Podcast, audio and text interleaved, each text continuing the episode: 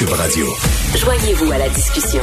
Appelez ou textez le 187 Cube Radio 1877 827 2346. Dans l'arène politique avec Rémi Nadeau.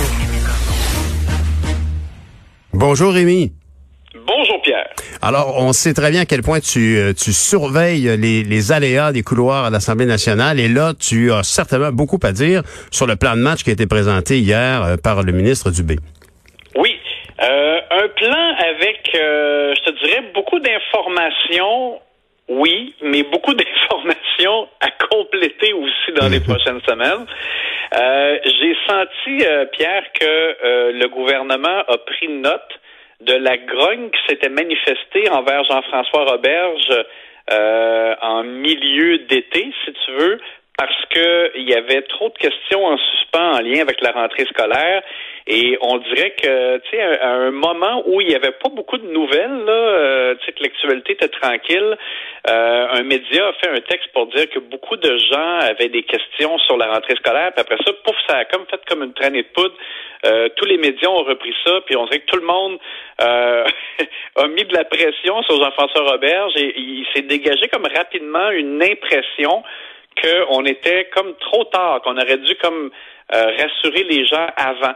Puis mon feeling, donc, c'est qu'on dirait qu'en santé, ils ont regardé ça puis ils ont dit Hey, faut pas niaiser, faut présenter notre plan au plus sacrant pour éviter que les les sais les follow spots se tournent vers nous avec le point d'interrogation comment vous allez faire face à la deuxième vague. Donc je pense qu'ils ont voulu prendre les devants et éviter que, que se, se crée une impression qu'on se traînait les pieds. Donc, euh, vraiment, une conférence de presse, c'était assez massif, comme tu l'as dit là, il y a quelques minutes, avec trois ministres. Et euh, oui, on a répondu à des questions, mais c'est sûr que je trouve que euh, va falloir que ce soit encore plus précis euh, dans les prochaines semaines. Par exemple, là, on a insisté beaucoup sur le fait que euh, faut qu'il y ait un patron dans chaque CHSLD, un gestionnaire responsable.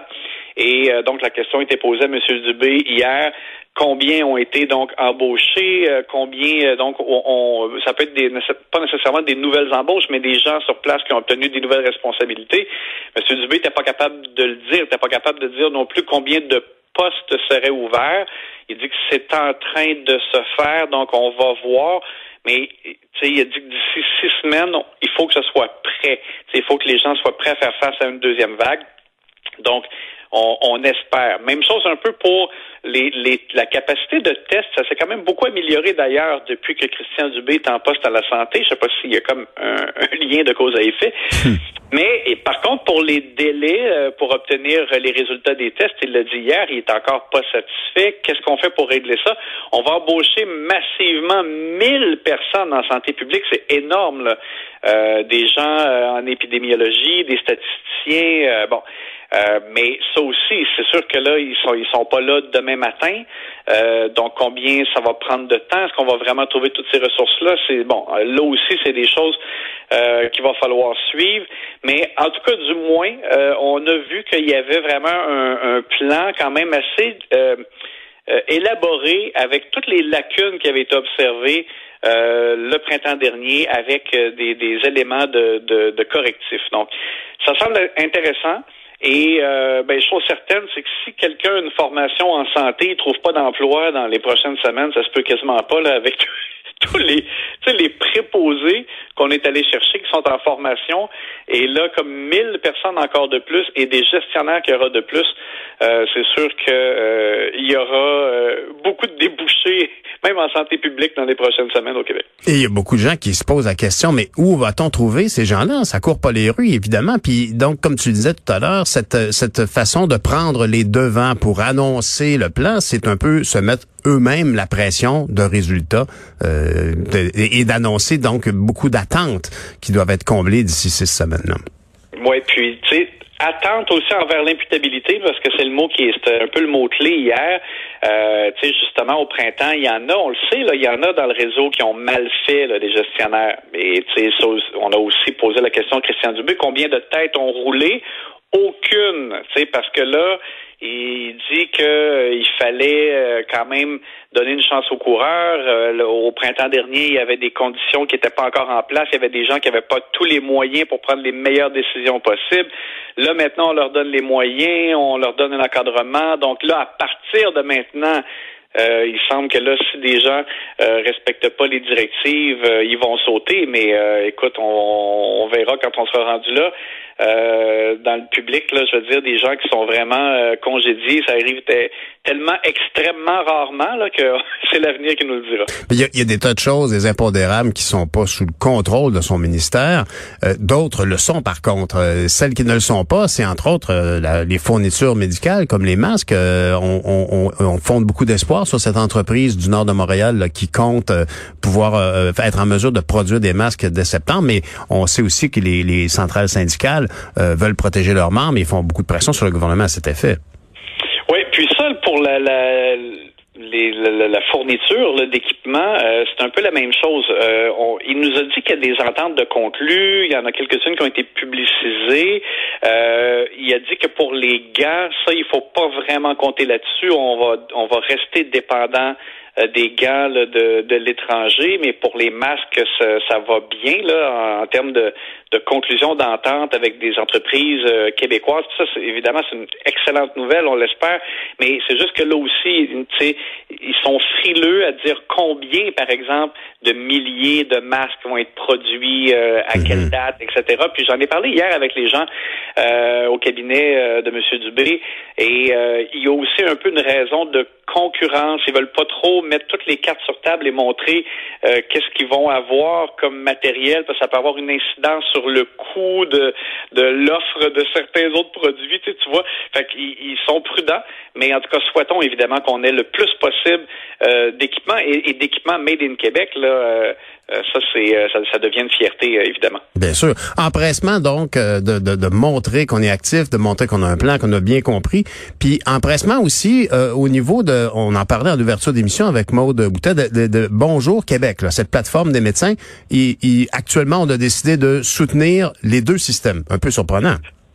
Ah, écoute, écoute, vraiment ça là, j'ai trouvé ça euh, décourageant, mais c'est plus ça change, plus c'est pareil. Je, vais te poser une question simple. Quand il y a une négociation entre le gouvernement et les médecins, qui gagne? Euh, Je pense que c'est la personne avec un stéthoscope. c'est toujours la même chose. Alors, pour résumer rapidement pour les auditeurs, euh, il y, a une plateforme de, pour prendre des rendez-vous en ligne avec un médecin qui a été développé par le privé, mais ça faisait en sorte que les gens payaient pour avoir, au début, je pense que c'était 16, 17 dollars que tu payais si tu faisais affaire avec la plateforme qui s'appelle Bonjour Santé. Et euh, le gouvernement du Québec, c'était sous Guetta Barrette, voulait qu'il y ait une plateforme gratuite. C'est ce qu'on veut, c'est que les gens puissent avoir accès à un service comme ça, mais que ça coûte rien. Euh, la santé, euh, c'est public, c'est ben censé être gratuit. Et donc, le gouvernement du Québec a dépensé 11 millions de dollars. On avait donné un contrat à CGI qui a développé une plateforme publique. Et, et donc, le Guetta Barrette avait annoncé qu'il allait avoir une plateforme, que les gens allaient pouvoir y avoir accès. C'est Rendez-vous Santé Québec et que là, ça serait gratuit. On pourrait prendre rendez-vous avec des médecins euh, avec ce service-là. Et les cliniques ont boudé, les cliniques qui, faisaient déjà affaire avec des plateformes privées ont, boudé la, la plateforme euh, publique. Et même si euh, Barrette essayait de les forcer euh, à, à, faire le transfert puis aller sur la plateforme euh, développée par le gouvernement, les cliniques voulaient pas. On a essayé toutes sortes de, de façons de les persuader, ça n'a pas fonctionné. Il y a eu changement de gouvernement, mais la CAC a, voulu même continuer à, insister, à, améliorer, à peaufiner la plateforme publique. Écoute, rien n'y fait, les médecins veulent rien savoir. Et là, donc, le gouvernement rajoute 3 millions pour faire une interface qui va regrouper Rendez-vous Santé Québec, la publique, et euh, trois plateformes privées, dont Bonjour Santé. Alors, les gens, ultimement, vont pouvoir comme aller sur cette interface-là qu'on peut appeler un hub, et euh, ils vont prendre le rendez-vous disponible euh, qui fait leur affaire. Et si ce rendez-vous-là vient de la plateforme de Rendez-vous Santé Québec, ça va aller sur l'autre plateforme euh, de Rendez-vous Santé Québec, mais si ça va sur Bonjour Santé, ça va sur Bonjour Santé. Alors donc, on, et ils vont payer euh, pour avoir accès hmm. à ce rendez-vous-là. Et en plus, donc, les médecins, euh, les cliniques qui vont devoir comme débourser pour être en lien avec l'interface, le gouvernement va leur rembourser ce que ça va leur coûter. Ben voyons. bon. Alors, on paye partout pour eux et leur plateforme va pouvoir continuer à fonctionner. Les médecins ont gagné sur toute la ligne là-dedans. Et eh là il faut croire que la situation d'urgence peut peut-être justifier, mais j'espère qu'on va corriger ça à, moyen terme. Ah ben, Rémi, on se parle demain. Rémi, qui est évidemment euh, notre chef de bureau parlementaire au Journal de Québec et Journal de Montréal.